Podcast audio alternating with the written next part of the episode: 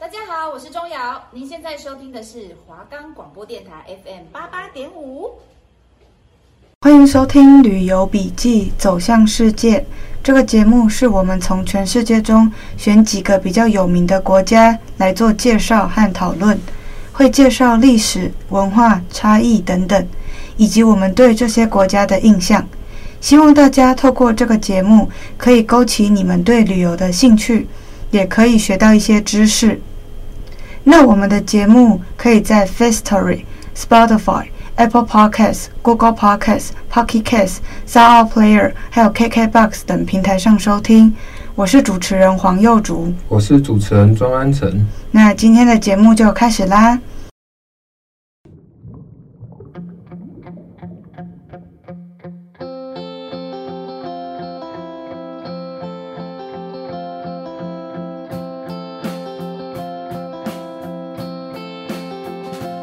开始啦！接下来呢，就欢迎大家收听第三集的《旅游笔记走向世界》这个节目。今天呢，我们要和大家说的国家是美国。那首先呢，我们先来聊一下美国的历史。那请你分享一下关于美国的历史。好，那我们现在来讲一下美国的历史哦。美国历史可以分为几个主要时期，包括移民时期、独立战争。建国初期、南北战争、重建时期、工业化和西部扩张、两次世界大战、冷战时期以及现代美国。一六零七年，第一个永久性的英国殖民地在维吉尼亚建立，之后移民地在北美大陆蓬勃发展。独立战争爆发于一七七五年，美国于一七八三年建立获得独立。一七八七年，美国宪法建立。建立了联邦政府。南北战争发生在一八六一年至一八六五年，结束后奴隶制度被废除。之后，美国经历了工业化、城市化和西部扩张。二十世纪初，美国参与两次世界大战，并成为冷战的主要参与者。现代美国以其多元文化、经济实力和全球影响力而闻名。那接下来我们来聊聊族群的差异。诶，听说美国有很多的黑人，那你知道为什么有这么多黑人移民吗？嗯，是美国存在黑人社群的形成，根于殖民时期的历史背景。在十七世纪初，英国殖民者开始在北美建立殖民地，并引入奴隶制度，从非洲大陆引来奴隶。主要因素可以可以包括说，种植园经济，南方大规模农场依赖奴隶劳动。主要用棉花、烟草等，这导致大量奴隶被到被带到了美国，形成了黑人社群。接接下来是三角贸易，非洲奴隶是三角贸易的一部分。这是一种连接欧洲、非洲、美洲的交易体系。奴隶从非洲被运送到美国，并在这里贡献于农业和其他劳动。接下来是法律制度。十九世纪初，南方各州逐渐建立了族群隔离和的法律制度，强化了黑人与白人之间的种族阶层。这些历史和体系导致了黑人在美国的存在，并形成了他们在美国社会中的特殊地位。黑人社群经历奴隶制度、南北战争、种族隔离时期，并在民权运动中争取平等权。这一切历史事件和努力都塑造了今天美国多元文化的部分。那他叫你这样听下来，有没有对美国存在黑人这件事情有什么看法，或是对美国有什么影响吗？我的看法是哦，就是美国就是一个很大的国家嘛，所以很多移民是正常的。但是因为我就是一直都听说，就是黑人就是一个被被欺负吗？就是有点是被就像奴隶嘛。被欺负的一个族群，所以其实我对于黑人带给美国的影响哦，就是我觉得对美国的好处就是他们有一批很便宜的劳动力。你可以你可以讲很便宜吗？他们很便宜啊。哦哦，是这样吗？这我倒是不知道。就是应该是说，就是被压，有点像被压榨或者是怎么样？对。哦，对啊，其实这个就跟台湾现在有越来越多的那些东东东南亚的外劳，其实。性质可以可以可以说差不多吗？呃，但是我们现在因为有劳动法的保护，所以我们的我们的那些东南亚的嗯劳动者就比较不会就是这么的惨。那以前是他们是没有任何的劳动法去保护，那就是美国人想要怎么样就怎么样。哦，了我了解。那这样讲一个题外话，就是就就就是不管。应应该说，我们这种这种黄种人，其实看起来也是有些人白，然后因为有有些人比较黑嘛。然后我们高中的时候，就是有人就就就就是有有人会开玩笑，开开那些这皮肤比较黑的玩笑，说啊，你去种棉花什么之类的。对，我觉得其实蛮过分的，但是对，但其实对，就是蛮过分的。对，但是但是现今这个这个情况是至今还还是没有没有说完全改善了、啊。就这个要改善，其实是有点是有点困难的。没错，对，就跟我们其实对于东南亚，虽然我们有劳动法保护，但是但是其实我们对他还是有一种可能是，就是看会觉得说他根本就不是同一种人，就会对对。他虽然是虽然我们是是不会做出那那个行动啊，但是我们我们心里还还是会觉得，嗯，就有疙瘩或怎么样。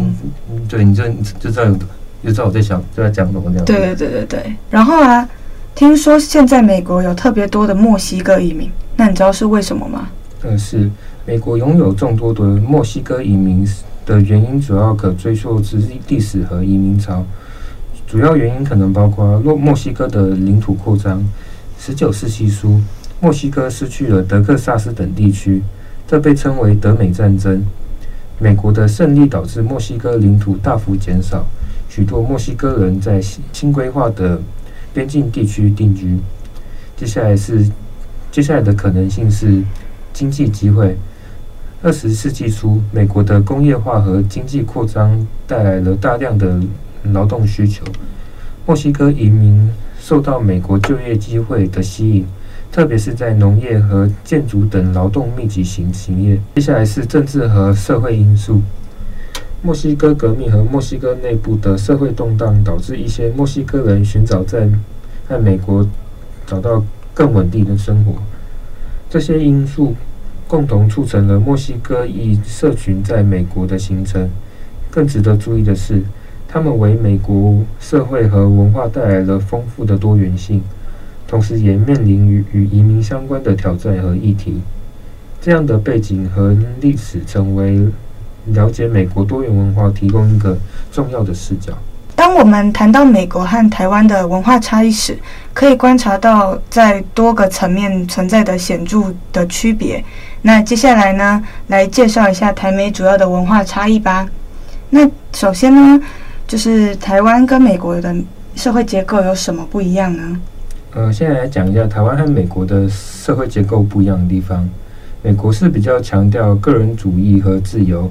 重视个人权利和追求个人目标，社会结构相对开放，重视多元文化。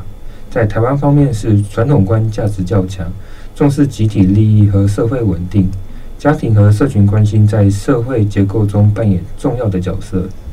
诶，对啊，这个我还蛮有感的。我有一个嗯，就是在美国的亲戚，他跟我们就很不一样。像他虽然是台湾人，他爸妈都台湾人，可是他们两个在美国出生，所以他就是。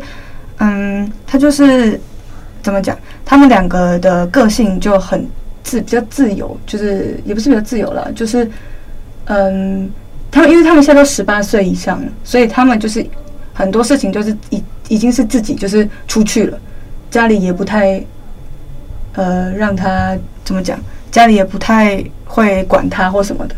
可是像我们就会是。虽然我们已经十八甚至二十了，但是其实我们像我们还常常回家，或者是家里父母也会担心什么啊太黑了啊什么什么不要太太晚在外面，类似那种。但是美国他们就不会。哦，对了，因为其实其实这个我们我们其实从小应该就不难理解到这个问题。其实不不管在老师讲啊，应该应该说不管在师长或是。一些网络的一些资讯啊，我们也也很常在电视上看到这种东西。对啊。那我们就我们就觉得说，我们亚洲人就是观念非常的保守，就想说，为什么我已经十八岁还要管那么多？就是常常吵架之类的，跟父母常常吵架。哦，对。然后在，因为我之前有听说，在其实不只是美国，其实西方国家都一样，比较先进西西方国家都一样，就是你满你满十八岁，你要小孩要做什么决定，或是要干什么事情，那就是那个是他自己的选择。对对对对对。但是因为我那个是因为他父母还是台湾人，所以相对来说还是比一般的美国人保守一些。但是已经就是因为两个小孩都是在美国长大，所以他就是已经基本上已经跟美国人很像。对，应应应该说，因为父母还是在。还还是保有那那种亚洲的那种传统的观念，对对对对对，没错。但是他其实小孩子已经是小孩子已经是美国人的那种感觉，他已经他不会他不会知道这种，就是他不会受这个管束了。对、嗯、对，像是现在台湾的教育有在也已已经越来越在模仿美国，但是这这方面的话，我觉得还蛮难的。还有，我觉得还应该说还有很长一段路要走。但也觉得另一方面也是不太可能。我觉得有没有不可能？但是我觉得首先是我们自己，因为如果你说要改，那就换到我们这一代了嘛。那我们这一代自己也要有一点点就是改变。如果我们都是跟父母一样，就是照着父母的路去走，那就是永远不会改变。哦，对啊，那这样听起来好像有一点在，有一点在越来越好那种感觉，不知道也不一定。不知道怎么想。那样整真的是要看整个社会了。我觉得哦，对了，可以这样讲，这样。再来就是啊，还有一个是沟通的风格，在美国跟台湾也差很多。是，那你来讲一下美国的沟通风格好了。美国的美国是直接而开放而的沟通风格，注重个人空间和独立性，礼仪较为简单，着重在直接表达。台湾的方面是较为礼让谦虚，强调隐含的沟通方式，家庭。尊卑的面子在沟通中扮演重要的角色，这个是真的。但我觉得好像仅限于台湾。我觉得出了台湾以后，好像就没有这么的礼貌。因为不是因为我觉得台湾人会一直把不好意思、对不起放在口中，但你出了台湾就不会。就并不是说别的国家不礼貌，是指就是台湾人就是一直把啊不好意思啊、对不起啊什么的怎么样，就是怎么样都不好意思。然后像可能。你在那看亚洲的话，就是中国啊，或什么？你看他们来，他们都觉得为什么这个不好意思？我觉得哦，对对对，我之前有听一个香港的朋友讲这样，但是这方面的话，我觉得比起台湾，我觉得更有感，我觉得是日本。哦，我觉得是日本日日本的客套话，这个这个文化，其实我自己是蛮，我自己觉得蛮不喜欢这种文化，太太客气了。对对，太太客气，然后讲难听一点，你就太表面。对对对，但反正就是说。台湾就是很礼貌嘛，去哪里就不好意思啊，对不起啊，请啊，谢谢。当然也没有不好，因为我们毕竟也身处在台湾。但是你去美国，嗯，他们就很直接，他们就是我要干，我要说什么我就说什么，我要干嘛我就干嘛。对，他们就是比较个人主义啦。对，而且对啊，对，但我觉得这样其实蛮好。我觉得对我也没有觉得不好。这样我觉得蛮好的原因是因为就是。就讲话直白，有什么话直接讲出来，这样就不要人家猜来猜去的。然后明明你不舒服，你不舒服，然后人家还要猜你是不舒服吗？然后你还跟人家说、啊、没有，我没有不舒服。这个在台湾就就有点像那种潜台词那种。对对对对对，没错。但，但我觉得像美国这样这样直白讲，然后直接讲，这种比较有比较有人和人之间在相处那种感觉。对，我也这么觉得。不会有那种假假感觉，然后会觉得很不舒服。我我还要一直猜测你的心情。哦，对。呃、然后我猜错了，你还会不高兴。哦，对啦，你不不知道你有没有看一个一个 YouTube 频道叫做中学头条？嗯，他们最近拍拍了影拍了一个影片，叫做那个叫做叫什么潜台词的经典是怎么录的？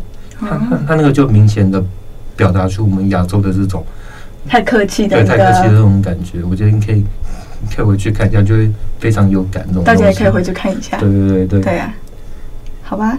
然后啊，还有就是饮食习惯也差蛮多的。对。在美国的方面呢，饮食非常的多样，以快餐和大众食品为主，用餐时用餐时间相对灵活，重视便利性。在台湾的部分，重视饮食的新鲜和季节性，强调家庭聚餐，饮食过程非常的悠闲。这个我比较没有研究，但我印象蛮深的是，我之前去美国的时候，他们就真的是快餐店很多。嗯。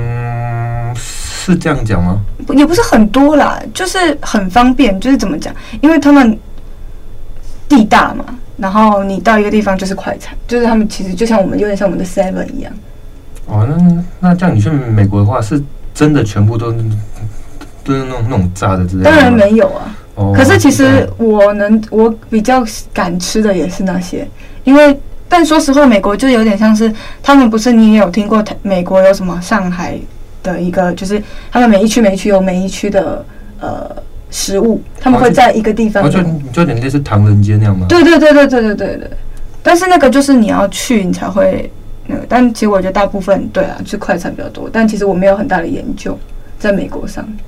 但是我之前听说，在美美国道地的食物就是 local 的食物，嗯，不是重咸的话，不然就是饮饮料非常甜，那个是真的假的？这个我不知道哎、欸，因为我没有去研究它。嗯，那像你之前不是有去过吗？可是我去过，我只吃我自己喜欢吃的，我不会去研究啊。而且我还那时候还蛮小，我那时候还小学。小学五年级而已吧，哦，就不会去研究那个东西啊。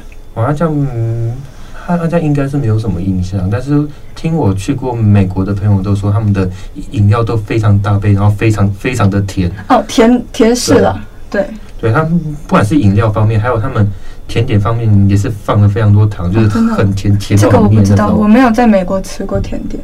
哦，原来是这样的。嗯，对，还蛮酷的哈。我是没有很大的啊。台湾的话，台湾反正我们就是什么都吃。台湾很多啦，台湾多元，很多元的，什么意式、日式、韩式，什么都有。对，现在已现在已经越来越多，已经越来越多元。但是以老一辈，台湾老早一辈的人还是会还还是会想要吃，就是台湾一些比比较 local 一点的东西，就是不会。可能你跟我们年轻人找他们去吃什么，对他们会觉得为什么要吃这些，我都会弄。嗯，也不能这样讲。我觉得应应该说他们他他们不习惯。对啊，他们习惯自己在家里煮之类的吧。对，然后我觉得还还有一个很不一样的事，就是就是台台湾都会把菜拿拿拿去用水煮，然后拿去炒。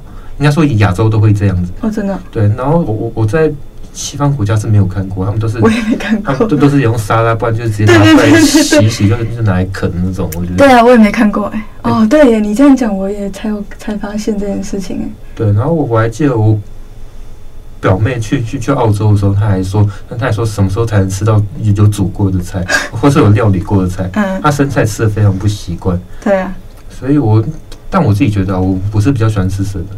嗯，可能我我，我都可以，我我，我是比较不一样的。我是爱吃菜的，所以我都可以，我生的熟的我都吃。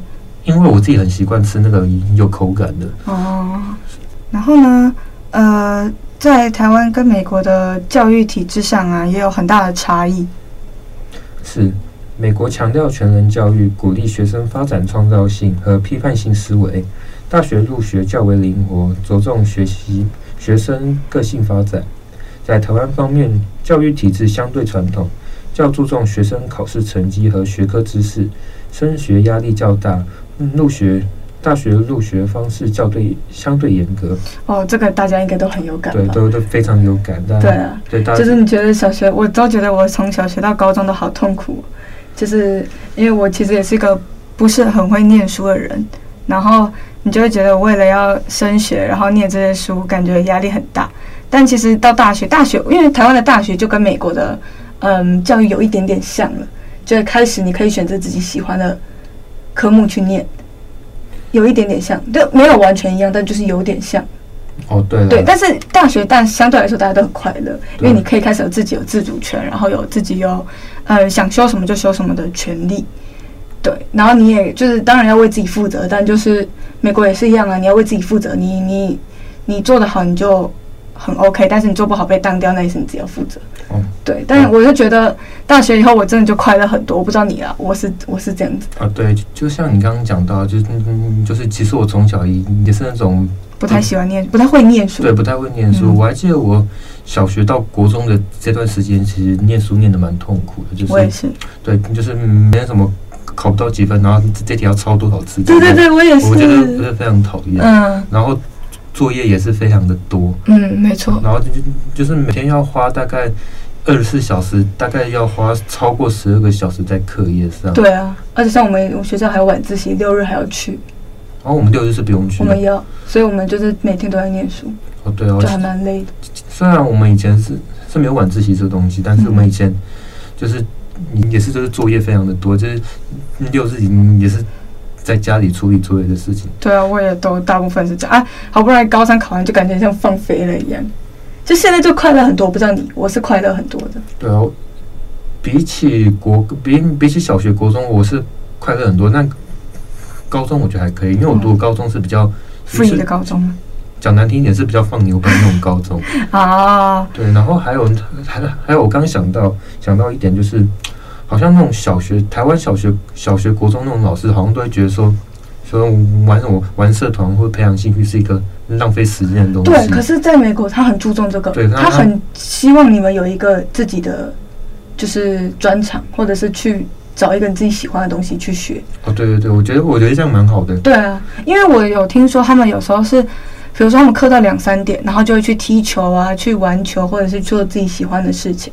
但是你看在台湾，台湾的课随便都到三点四点，然后私立学校是五六点。回家就很累了。哦，对了，这样，这个就是一个不完全不太一样的，就是文化差异。对，完就就那种完全不一样的这种，可以说文化差异嘛？对了，可以是可以是可以说文化差异这个部分。嗯，对啊。那最后还有一个就是家庭文化。美国重视独立性，通常孩子成年后就会认为自自己的决定、选择行为负责任，不会过于管教或限制。在台湾方面是，台湾的观观念相较美国教育保守，认为小孩不管到了几岁，在父母眼中永远是个小孩，所以经常发生价值观不合和争吵。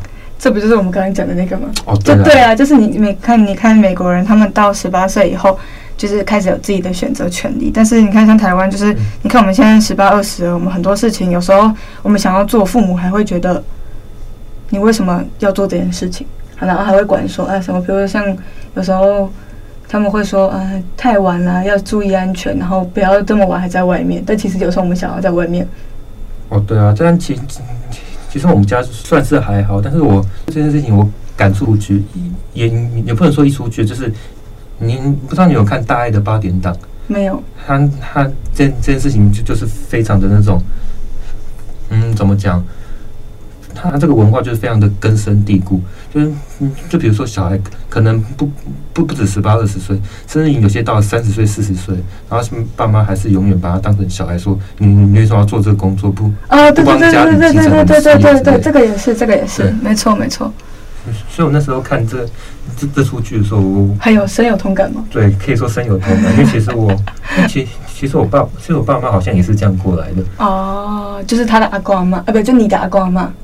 嗯，是，嗯，但是他他们到管我这一代的时候，好像就没有这样了，也不知道。我们现在这代也应该也没办法这样子了吧？哦，对啦，因为已经不太一样了，这个整体社会来说。哦，对，就是不太一样这样子。嗯，总体来说啊，就是这些文化差异，就是反映了不同的价值观体系，还有一些历史的背景，然后呢，影响了就是大家的生活方式、价值观以及社会的互动方式，然后。我们深入了解这些差异，就会有助于我们更好的嗯了解两个社会的独特之处。接下来来聊聊旅游的经验。但我想知道的是，你当时去美国是自由行还是跟团的？我是自由行，因为我爸爸妈妈是美国留学的，所以他们对美国蛮熟的。对，可是我们去的不是呃那种美国的大城市，我们去的所有，我们去了大概十个国家公园吧。哦，有有有有那么多？对，因为我们就是那那一趟行程全部都在走国家公园。那你们你们都都是在同一个州吗？我不知道，因为 因为我我我是我爸妈开车，哦，反正他们就开去哪我们就去哪。我知道我去过哪些呃国家公园，但我不知道是哪些州。说实话是这样。那你那你你。你应该知道你去你你去了哪些州？你你待在那个那个州是哪里吧？不知道啊。啊，你还你还真的不知道？说实话，我讲得出呃国家公园的名字，但是我没办法讲出它是哪一州。可能你现在我叫我回去复习，我我就会知道。但是以我你现在就是我以前去，然后你再问我现在我不知道。哦，那那你现在讲讲出来是哪些国家公园呢？呃，我就举我自己印象最深刻的好了，我最喜欢的就是 Arch，它有一个拱门的。然后它那个国家公园是，呃，你要从就他们的国家公园都是你要爬，比如说爬什么十字路啊，或者是那个楼梯啊，反正就是在他们都在比较高的地方。然后我那个印象很深刻，是因为呃那个二区啊，它下面是悬崖。然后呢，其实我爸那时候蛮怕的。然后呢，可是呃，我那时候就想说，我好不容易来了，我要去摸它，所以我就就我就跟我爸说我想去，然后他就陪我去。所以你知道我是真的有站在悬崖上面，然后去摸，然后我爸还要帮我拍照。哦，那悬崖是没有那个吗？是没有栅栏的吗？它没有，因为它就是一个很天然的。哦，那听起来还蛮恐怖。对，所以其实蛮害怕，但是其实就你摸到它，你会觉得很好，就是你这个印象就很深刻。可是因为只就是很多国家公园是不能这样的，但是因为那个国家公园刚好它那个 arch 就是在那边，你可以去摸的。哦，对。那这样，以台湾如如果有有这种没有栅栏的地方，应该是不太可能，很容易掉下去。对，应该是不太可能，要不然就是前面很很前面的地方这样围一个栅栏。对对对对对，所以这个就是我印象蛮深刻的一个国家公园。还有一个是呃大峡谷，其实这个、哦、对我有去过大峡谷，就是大家应该对你就耳熟能详了嘛。对对对，大峡谷就是那一片真的很壮观，就你看我那么小去，我到现在都印象很深刻。哦，那我我我对大峡谷的。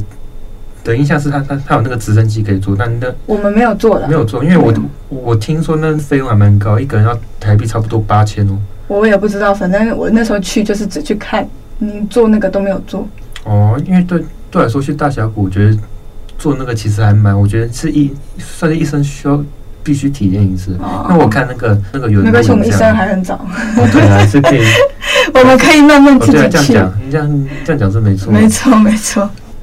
啊，还有啊，还有一个是我还蛮有印象是，好像是我也不知道，我忘了是哪一个国家公园，但是就是，呃，他就是有说，比如说我们开车过去，他就会说小心哪一个动物，好像是熊还是鹿，他就跟你说小心，他会就是他会出没，然后真的有看到，但是我们是远看，就是我们没有，我们车子过去，他没有在这，但是可能对面的有，就是他是跑到对面去，所以我们有看到熊还是鹿，但是。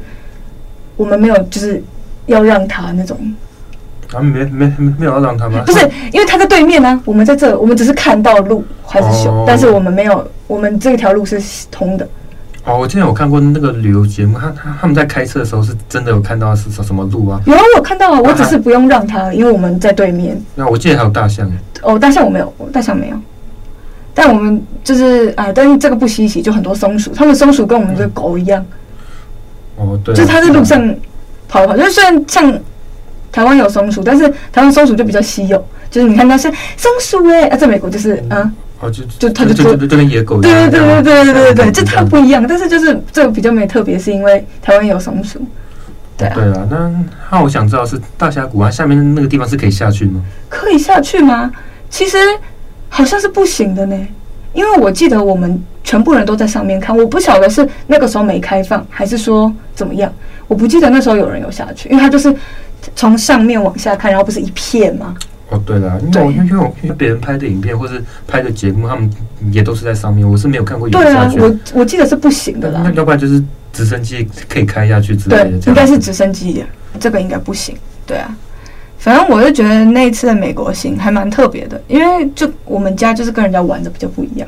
原原因是因为其实我爸妈是美国留学，所以其实他们两个在美国算对美国算熟，然后他们就想要带我们去一些比较特别的地方，就是不要去大城市，因为大城市其实讲白讲白一点，就是其实大城市长得都差不多。哦，我觉得，嗯，而且比较容易去了。对，比较容易，可以你可以说比较容易去，但是，对但大城市来说，我觉得纽约我我会想要去，因为我它给我感觉蛮不一样。可是它很容易去啊，就是比起你要去那些国家公园，因为那些国家公园有些你可能要买票，或者是他看天气，他不一定会开。哦，对是这样子哦。对，然后对，那那有些不用买票，有些要，但是我的意思是，它有些是，比如说今天天气不好，它就不能开。然后或者是说今天怎么样，他就不能开。可是你看大城市这种地方，反正我要去，我就买票，我就可以去了。哇，那今天这样听你这样讲起来，也学到了一点东西了。对，我觉得可以这样讲。对，啊，好吧，那差不多喽。那今天的节目就即将结束啦，希望你们喜欢我们的节目。下次呢，我们也会再分享其他国家来给大家，请大家准时收听。各位午安。这里是华冈广播电台 FM 八八点五，我是主持人黄幼竹，我是主持人庄安成，那我们下次再见喽，拜拜。拜。